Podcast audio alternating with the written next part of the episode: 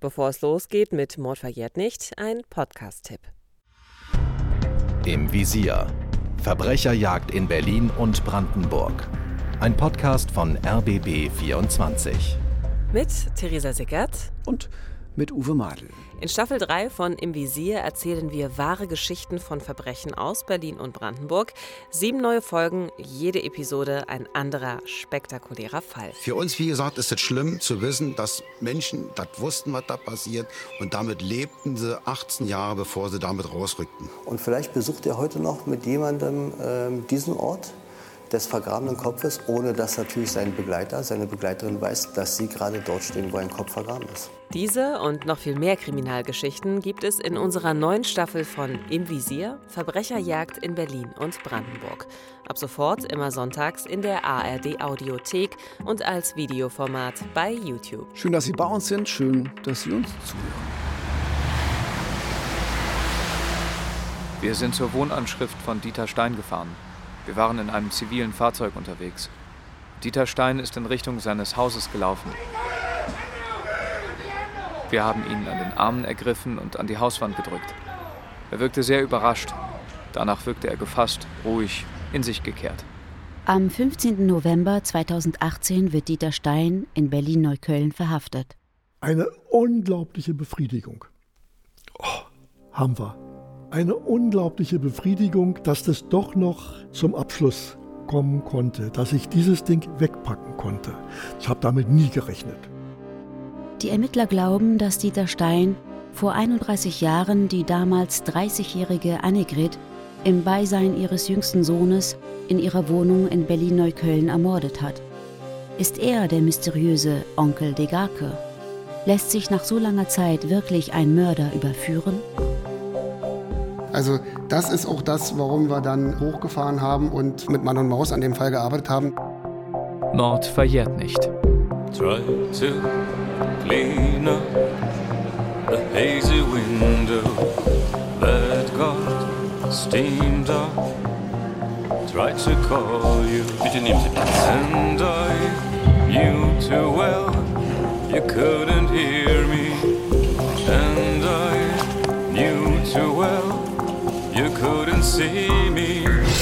Eine RBB-Doku-Serie von Martina Reuter und Uta Eisenhardt. Folge 9 von 10. Der Prozess. Kommissar AD Nils Heinemann ist seit 14 Jahren in Pension. Seitdem er seinen Dienst beendet hat, hat sich in der Polizeiarbeit eine Menge verändert. Also wir waren unser eigenes SEK. Es gab auch noch keine Panzerweste, es gab noch gar nichts, wir hatten nichts, sondern wir sind, wie wir so rumsitzen, dahin gefahren und es hatte auch immer gut geklappt. Aber so wie heute vorgegangen wird, das gab es damals leider noch nicht. Der Mord an Annegret im September 1987 gehört bislang zu Nils Heinemanns ungelösten Fällen. Jetzt sieht es so aus, als würde sich das ändern. Seine Kollegen der 9. Mordkommission der Berliner Polizei präsentieren ihm einen mutmaßlichen Täter, Dieter Stein. Und wollte eigentlich nicht so richtig glauben, dass jetzt auch ein Mordfall, den wir als unerledigt ablegen mussten, weil wir, wir hatten nichts, wir hatten einfach nichts mehr, jetzt durch eine DNA-Analyse geklärt werden konnte und dass wir jetzt hier mit einmal einen Täter hatten, dem ich schon Jahre zuvor begegnet war. Ich war eigentlich sprachlos. Dieter Stein ist 60 Jahre alt. Er sitzt auf dem Rücksitz eines zivilen Dienstwagens der Berliner Polizei.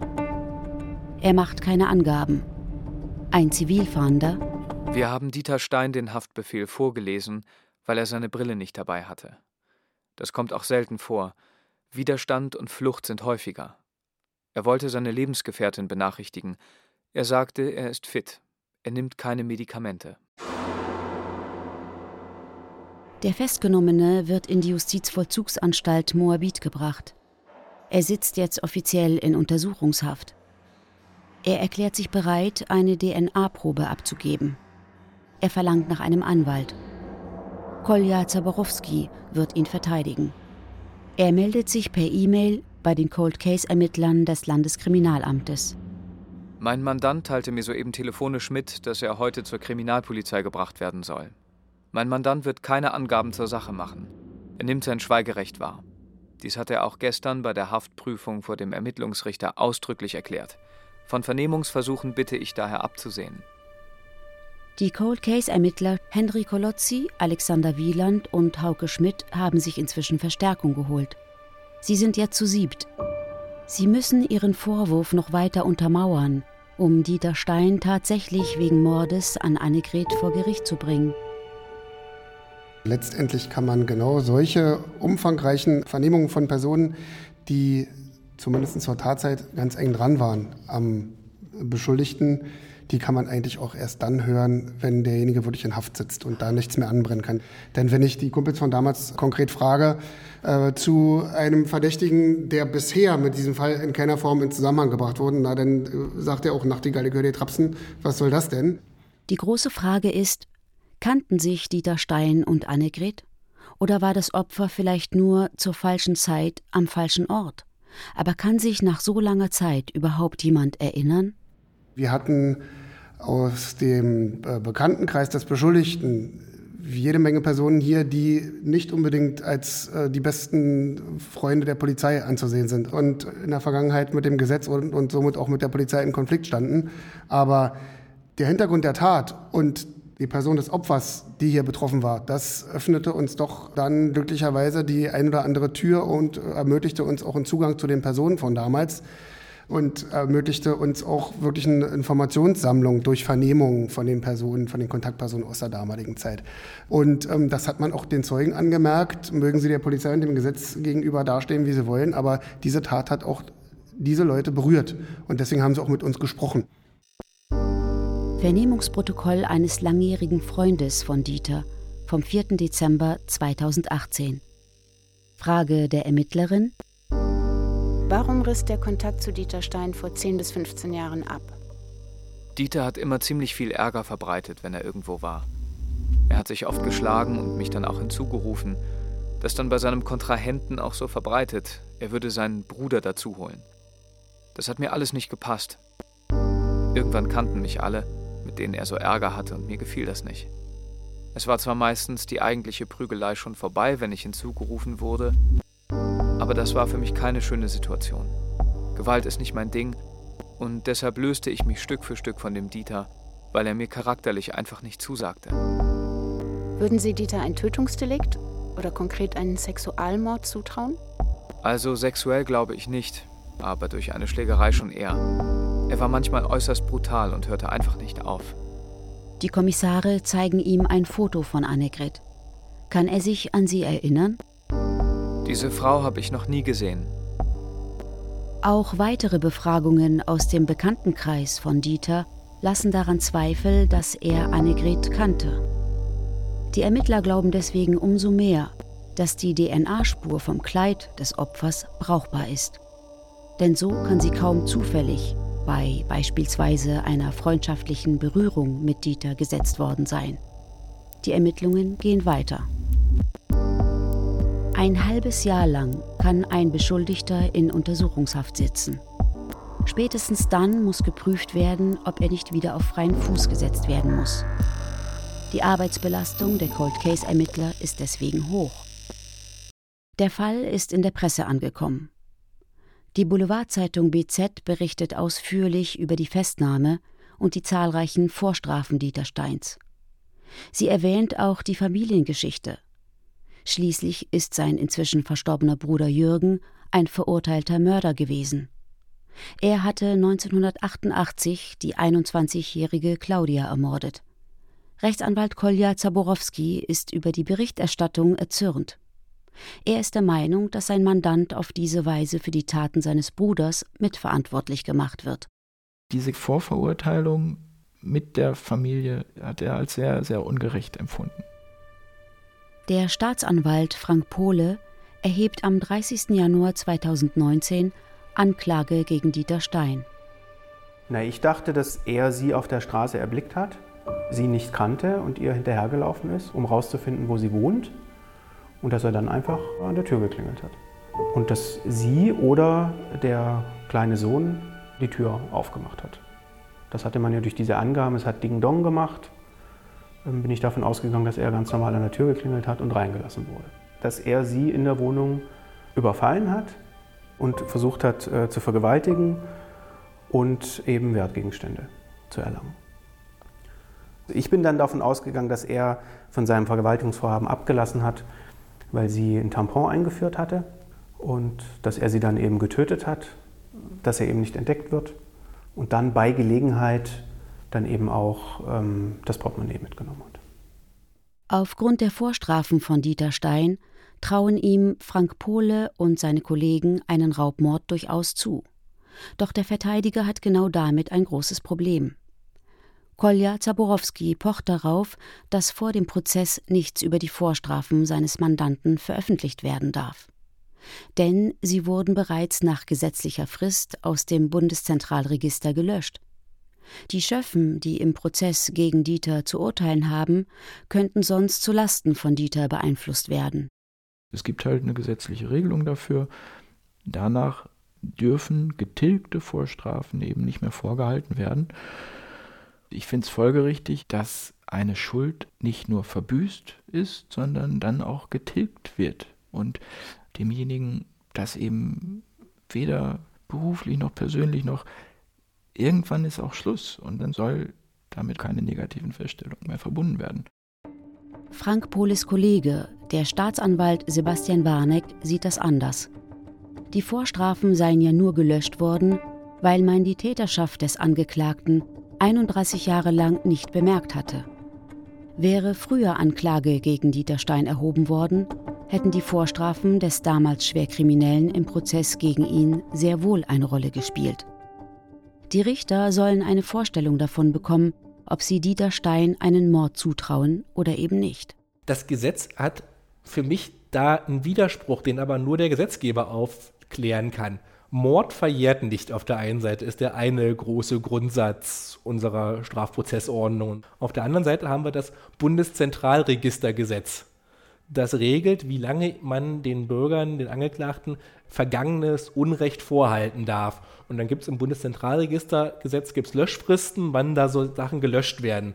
Nun reden wir aber hier über eine Tat Mord, die verjährt nicht. Ich darf Ihnen aber jetzt die Straftaten, die möglicherweise Rückschlüsse zuließen, nicht mehr vorhalten, weil das Bundeszentralregistergesetz sagt, die sind zu löschen, ohne Ausnahme. Es geht mehr als nur um juristische Duelle. Annegrets 88-jährige Mutter lebt seit 2014 in einer Seniorenresidenz. Ihr Enkel Michael, der jüngste Sohn von Annegret, hat jahrelang keinen Kontakt zu ihr. Es ist meine Oma, ja, aber ich habe 20 Jahre keinerlei Kontakt gehabt, weil einfach dadurch, dass meine Mutter weg war, war auch die Familie meiner Mutter mehr oder weniger weg. Also mein Halbbruder, zu dem hatte ich keinerlei Kontakt, zu meiner Oma, zu meinem Onkel, zu meiner gar nicht. Und zu meinen Cousinen nicht. Und irgendwann habe ich dann im Telefonbuch geguckt und habe dann auch wirklich eine Nummer gefunden und angerufen. Und dann hat sie wahrscheinlich erstmal gedacht, ich mache hier so einen Enkeltrickbetrug oder was auch immer. Also da erstmal auch äh, wirklich begreiflich zu machen, dass ich das bin, der ich bin.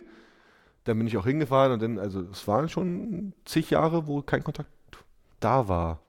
Die Nachricht, dass der Mörder ihrer Tochter doch noch gefasst worden sein soll, wühlt die Mutter von Annegret extrem auf. Sie hat innerhalb von kürzester Zeit extrem Haarausfall bekommen, gleich, also ist komplett abgesackt. Michael ist ein großer, kräftiger Mann. Inzwischen ist er 34 Jahre alt. Sein älterer Bruder Sebastian hat den Kontakt zu der Familie abgebrochen. Doch jetzt soll er vor Gericht aussagen. Jahrelang hat sich Sebastian um seinen kleinen Bruder gekümmert.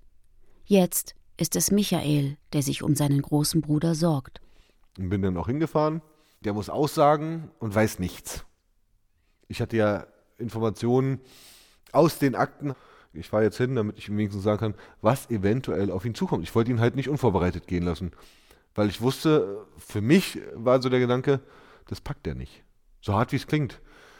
Weil gerade dieses Thema, er hat es halt noch mehr verdrängt. Ich musste es ja nicht wirklich verdrängen, ich habe es nicht so aktiv mitgekriegt, aber er hat es halt wirklich extrem verdrängt aus seinem Leben. Und wurde dann wieder zurückgeholt und reingeschmissen in die ganze Geschichte. Dem Prozess gegen Dieter Stein sehen die Cold Case Ermittler optimistisch entgegen. Sie haben DNA-Spuren an der Kleidung des Opfers gefunden, sogar an einem der Tatwerkzeuge, an dem Pullover, mit dem Annegret erdrosselt wurde. Und sie haben einen Beschuldigten, der laut Ermittlungen offenbar nicht zum Freundes- und Bekanntenkreis von Annegret gehörte. Sie glauben, seine DNA-Spuren konnten somit nicht vor der Tat an ihre Kleidung gelangt sein. Und es handelt sich um einen Mann, dem sie solch eine Tat aufgrund seiner Biografie zutrauen. Hauke Schmidt. Für mich ist es relativ eindeutig und jetzt auch nachvollziehbar. Auch so wie wir uns das vorgestellt haben, passt alles wunderbar zusammen. Also da gibt es keine Fragezeichen mehr, also auch keine Zweifel in der Täterschaft unseres Angeklagten. Am 14. Mai 2019 beginnt der Prozess gegen Dieter Stein vor der 32. Großen Strafkammer am Landgericht Berlin. Der Vorsitzende Richter Matthias Scherz begeistert sich über Nils Heinemanns gründliche Aktenführung. Er ist allen Dingen damals nachgegangen, denen man nachgehen konnte. Der Täter hat nach dieser Tat die Geldbörse mitgenommen und da war eine Karte drin, unter anderem von so einer Videothek und die ist dann irgendwo auf der Straße wohl gefunden worden, dann zu der Videothek noch gebracht worden. Also jeweils ist ja auch dieser Spur in allen Einzelheiten, hat die Videotheksleute vernommen, wer das zurückgebracht hat. Dann stellte sich aber heraus, dass das ein ganz normaler Finder nur war, nicht etwa der Täter. Oft denke ich mir, wenn ich heute Schulgerichtssachen auf den Tisch kriege, lese das und denke, Mensch, warum ist denn die Frage nicht gestellt worden? Warum hat man nicht noch den Zeugen gehört? Das war da nicht der Fall. Da war keine einzige Sache, wo ich gesagt hätte, der Mann hätte eigentlich noch das und das machen müssen. War nicht. Der Angeklagte Dieter Stein sitzt hinter seinem Anwalt Kolja Zaborowski. Er ist 60 Jahre alt und fülliger, als ihn die Fotos in den alten Akten zeigen. Sein Kopf ist kahl. Er trägt Jeans, Sweatshirt und Turnschuhe. Der Angeklagte kennt dieses Gebäude. Mehrmals wurden hier Prozesse gegen ihn geführt. Bitte nehmen Sie Platz. Gegenüber dem Angeklagten hat der Staatsanwalt Sebastian Warneck Platz genommen. Er trägt eine schwarze Robe. Er beobachtet den Angeklagten genau. Ich kann nur aufgrund seines äußeren Erscheinungsbildes und wie er da auftritt, dass er ständig zu Beginn der Verhandlung seinem Verteidiger äh, Schreiben überreicht hat und immer intensiv auch mit seiner Verteidigung alles ausgewertet hat, was in der Hauptverhandlung geschehen ist. Das heißt, wenn Zeugen ausgesagt haben, dann wurde sich immer, immer besprochen. Also er war schon aktiv daran beteiligt. Er war nicht ein Angeklagter, der still in seinem Kämmerlein da saß und alles hat über sich ergehen lassen, sondern er hat schon versucht, im Zusammenwirken mit seiner Verteidigung auf das Verfahren Einfluss zu nehmen. Es gibt drei Nebenkläger. Annegret hatte aus erster Ehe einen Sohn, der Halbbruder von Sebastian und Michael. Außerdem schließen sich noch Michael und die Mutter von Annegret der Anklage an. Es war mir wichtig, da zu sein. Warum, kann ich nicht mal erklären. Für mich war es einfach ein inneres Bedürfnis, als Nebenkläger aufzutreten. Ich muss auch sagen, dass ich einen Blickkontakt gesucht habe und er ihn nicht erwidert hat. Also er hat, wenn er mich gesehen hat, weggeguckt. Die Großmutter der Söhne ist nicht anwesend. Sie lässt sich allein von einem Anwalt vertreten. Auch Kommissar AD Nils Heinemann betritt den Gerichtssaal als Zeuge. Sein Blick fällt auf Dieter. Ich war unendlich neugierig, wer sitzt mir gegenüber, wie sieht dieser Mensch heute aus. Ich war fest davon überzeugt, dass er das war, ohne es mit irgendetwas bewerten zu müssen, sondern nach meiner Ansicht, es passte. Es gab keine Ähnlichkeit in gar keiner Form zu dem, wie ich ihn als jungen Mann kennengelernt habe. Null. Es war eine fremde Person, eine absolut fremde Person. Er hat mich nie angeguckt. Er hat immer weggeguckt. Die Anklage wird verlesen. Danach erhält Dieter Stein die Chance, sich zu den Vorwürfen zu äußern. Doch er zieht es vor, zu schweigen. Man versucht natürlich als Verteidiger den Angeklagten so weit wie möglich zu schützen. Und jede Einlassung bietet Angriffsfläche, bietet die Möglichkeit für das Gericht zu sagen, Dankeschön, das glauben wir dir und das glauben wir dir nicht. Von daher kann es von Vorteil sein, wenn man überhaupt keine Angriffsfläche bietet, wenn das Gericht also alles auf andere Beweismittel oder Indizien stützen muss. Von daher ist es in den meisten Fällen angebracht, komplett zu schweigen. Aus dem Schweigen des Angeklagten dürfen keine negativen Schlüsse gezogen werden. Dann die Zeugenbefragung. Seit dem Mord an Annegret sind 32 Jahre vergangen. Viele der von Kommissar Nils Heinemann damals befragten Zeuginnen und Zeugen sind verstorben. Moni und ihr Mann, die damals die Feuerwehr gerufen hatten. Marion und ihr Mann, mit denen Annegret und Hans einige ausschweifende Abende verbracht haben. Auch André, der Kollege von Hans, lebt nicht mehr. Ebenso die Rechtsmediziner Volkmar Schneider und Helmut Max Einer, sowie die Sanitäter der Feuerwehr. Und auch nicht mehr das neugierige Pärchen aus der Nachbarschaft. Der Vorsitzende Richter Matthias Scherz und soweit die Zeugen noch leben, ist natürlich die Erinnerung extrem verblasst. Allerdings, das ist ja, sagen wir mal, das Gute bei unseren Schwurgerichtsfällen. Das sind keine Alltagsfälle, die man jeden zweiten Tag erlebt, sondern in der Regel hat ein Mensch, wenn überhaupt in seinem Leben ein, zweimal vielleicht überhaupt äh, mit sowas zu tun. Will heißen, dann erinnert er sich auch natürlich eher noch dran, was war da damals, welche Rolle spielte ich, warum kann ich überhaupt was zu dem Fall sagen oder konnte ich sagen. Und das war auch hier so. Am vierten Verhandlungstag tritt Nils Heinemann auf. Er ist inzwischen 75 Jahre alt. Ich war natürlich gespannt, den damals zweijährigen Jungen entgegenzutreten. Das war ja spannend. Was ist aus dem geworden? Wie sieht er heute aus? Wie kommt er einem selbst entgegen? Was habe ich für einen Eindruck hinterher von diesem Menschen? Es kam immer wieder hoch ich weiß nicht, vielleicht war es ein Zeitungsartikel, vielleicht ein Fernsehbericht. Es gab also immer wieder Anlässe durch irgendeine Situation, die von außen an mich herangeführt wurde. Vielleicht war es auch, dass ein zweieinhalbjähriger eine Rolle spielte oder über ungeklärte Mordfälle berichtet wurde. Dann kamen alte Geschichten hoch. Natürlich gerade dieser ganz spezielle Fall mit den Kindern, mit der Situation, wo ich irgendwann aufgeben musste, weil es nichts mehr gab, das geht nicht spurlos vorüber, sondern das, das ist immer irgendwie im Kopf. Michael? Das ist der, wo der erzählt hatte, dass ich auf seinem Schoß saß. Also wir sind ja dann rausgegangen, weil ja eine Mittagspause war, als er das erste Mal ausgesagt hat und hatte mich mit ihm dann noch kurz unterhalten. Und äh, ja, sehr netter Mann. Und er freut sich, wie ich bin und dass ich groß geworden bin. Also es war so, als ob jemand zu dir spricht, wo du denkst, ich kenne dich nicht, aber du kommst mir rüber, als ob du mein Onkel bist. Weil der so intensiv auch, oh, mich freut's, das dir so gut und er ist ja auf mich zu und äh, können wir noch kurz reden. Für mich war es ja einfach ein Fremder. Aber für ihn war ich halt der Sohn, der äh, seine Mutter verloren hat, auf seinem Schoß saß. Also ich glaube, da gab es eine ganz extreme Bindung von seiner Seite zu meiner.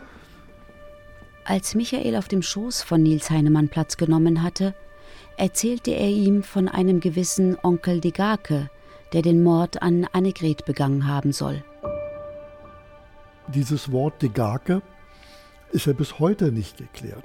Was wir alles auf die Beine gestellt haben, um das zu identifizieren, das zuzuordnen, das kindgerecht aufzubröseln, mit dem Jungen zu hoffen, dass er irgendwann mal im Spiel oder später im Kindergarten, wir haben auch mit den Kindergartentanten gesprochen, dass er sagt, achtet mal doch drauf, wenn der Junge spielt, wenn er in Stresssituationen ist, wenn er aus welchen Gründen auch über die tote Mama redet achtet doch mal drauf, vielleicht kommt was rüber, vielleicht gibt es irgendeine Erklärung, was ist die Garke? Davon berichtet Nils Heinemann dem Vorsitzenden Richter, den Schöffen, dem Staatsanwalt und dem Verteidiger Kolja Zaborowski. Der will seinen Mandanten vor einer Verurteilung bewahren. Er hat die über tausendseitigen Akten studiert und konfrontiert Nils Heinemann. Er legt ihm ein Foto vor, das der Tatortfotograf damals geschossen hat. Zu sehen ist die Mordkommission bei der Arbeit. Diese Handschuhe, das sind die Originalhandschuhe der Mordkommission. Nur die trugen wir damals. Wie heute dieses Ganzkörperkondom, was die anhaben, das gab es damals noch nicht. Der Anwalt deutet auf einen der Ermittler. Dann zeigte er mir ein Bild von meinem Kollegen, der inzwischen verstorben ist. Der hatte keine Handschuhe angehabt. Die Strategie der Verteidigung ist es zu sagen, dass dieser Kollege Fremdspuren an den Tatort getragen haben könnte. Wie das die Spuren von Dieter Stein an der Kleidung von Annegret erklären soll, das muss die Verteidigung nicht begründen. Ihr oberstes Ziel ist es, Zweifel an der Schuld des Angeklagten zu schüren. Richter Matthias Scherz es gab Schwierigkeiten, äh, also sagen wir mal so, es gab Punkte, mit denen man sich auseinandersetzen musste. Das war zum Beispiel der Umstand, dass bei der Frau Spermazellen gefunden worden sind, sowohl im Mund als auch im äh, Vaginalbereich, die nicht vom Angeklagten stammten. Spricht das also gegen Dieter Stein als Täter? 1987 sichern die Rechtsmediziner durch einen Abstrich Spermaspuren. Die Serologin Sigrid Herrmann stellt damals in einem aufwendigen Verfahren fest, dass sie von einem Mann stammen müssen, der Blutgruppe 0 hat. Wenn man heute so eine Spermaspur hätte, könnte man aus der Spermaspur eine DNA-Probe gewinnen und dann könnte man das mit dem Angeklagten oder mit dem Lebensgefährten oder mit wem auch immer vergleichen. Aber leider sind bei der Blutgruppenbestimmung des Verursachers dieser Spermien ist das Material verbraucht worden. Es ist halt nichts mehr da, was wir untersuchen können. Dieter Stein hat Blutgruppe A. Von ihm stammen die Spuren also nicht. Der Verteidiger? In Betracht kommt natürlich zuerst der Lebensgefährte von Annegret. Er hat immer gesagt, nein, es gab an dem Tag und auch am Vortag gab es keinen Geschlechtsverkehr. Auch keinen Oralverkehr. Er würde passen von der Blutgruppe. Das bedeutet, das Opfer hatte unmittelbar vor der Tat Geschlechtsverkehr mit einer anderen Person.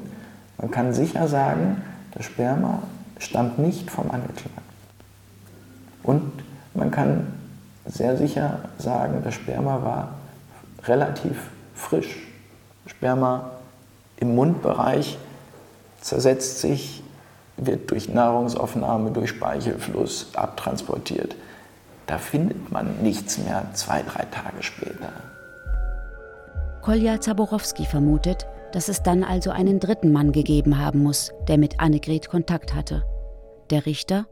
Also wir reden nicht über ein 24-Stunden-Zeitfenster, wo alle möglichen Leute in dieser Wohnung hätten ein- und ausgehen können, sondern ein Zeitfenster von rund zwei Stunden, das komplett von dem Jungen ja auch begleitet worden ist. Und er hat immer nur von einem Besucher gesprochen. Nie was ja gerne hier in den Raum gestellt worden ist, da war noch der zweite Unbekannte, bloß den hätte der Junge ja dann miterlebt. Jetzt tritt Hans in den Zeugenstand. Der damalige Lebensgefährte von Annegret und Vater ihrer beiden jüngsten Söhne, Michael und Sebastian. Das Gericht fragt, genau wie die Ermittler vor 32 Jahren, wann er das letzte Mal mit Annegret Geschlechtsverkehr hatte. Er gibt zu Protokoll: Vor ihre Tage, Zwischendurch so etwas gibt es bei mir nicht. Die Frau fühlt sich dann nicht. Da kann man ja auch warten. Für mich persönlich spricht im Ablauf der Zeit relativ viel dafür, dass die Spermaspur doch von dem Lebensgefährten ist. Staatsanwalt Sebastian Warneck. Vielleicht kann er sich nicht mehr daran erinnern, vielleicht war es ihm damals peinlich, das kundzutun. Da gibt es ja auch viele Gründe. Also ich habe eine Vorstellung, wo die Spermaspur ist. Ich glaube nicht, dass da noch ein ominöser Dritter war. Staatsanwalt Sebastian Warneck glaubt, dass die Spermaspur den Angeklagten nicht entlastet, obwohl sie nachweislich nicht von ihm stammt. Denn es gibt noch immer die DNA-Spur, die mit einer Wahrscheinlichkeit von 1 zu 23 Milliarden ihm zuzuordnen ist. Verteidiger Kolja Zaborowski eine DNA-Spur allein ersetzt keine Beweisaufnahme. Man muss es immer im Gesamtzusammenhang sehen. Und man spricht dabei auch so von einer Hierarchie der Hypothesen. Also eine DNA-Spur kann natürlich mit einer ganz tollen Genauigkeit sagen, die Spur stammt von einer gewissen Person. Aber eine DNA-Spur kann eben nicht sagen, wann diese Spur an den Tatort gelangt ist. Das sind alles Sachen, die über weitere Indizien nachgewiesen werden müssen. Aber das war eben alles hier nicht der Fall.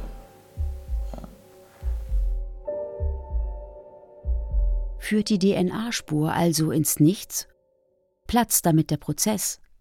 Kommissar AD Nils Heinemann hat gehofft, dass sein härtester Fall endlich geklärt werden kann. Und wenn der letzte Beweis nicht vorhanden ist, wenn irgendetwas nicht stimmt, wo ein Tüpfelchen fehlte, wo man sagt, ich bin fest davon überzeugt, jawohl, wir haben den richtigen. Aber in der Gesamtheit aller Bewertungen fehlt mir irgendetwas, was das Ding hieb- und stichfest macht. Im Juni 2019, während der Prozess läuft, meldet sich ein Anwalt bei der Staatsanwaltschaft. Sein Mandant gibt vor, Information zu haben. Sie sollen zum Mörder von Annegret führen. Es fügte sich dann plötzlich durch diese Aussage, die er, der Mann kannte ja die Akten nicht. Mord verjährt nicht. Eine RBB-Doku-Serie von Martina Reuter und Uta Eisenhardt. Folge 9 von 10. Der Prozess. Alle Folgen jetzt in der ARD Audiothek. Es sprachen Miriam Abbas, Bettina Kurt und Henning Nören. Hinweis: Um Persönlichkeitsrechte zu wahren, haben wir einige Namen der ProtagonistInnen verändert. Eine Produktion des Rundfunk Berlin-Brandenburg in Zusammenarbeit mit Studio J 2021.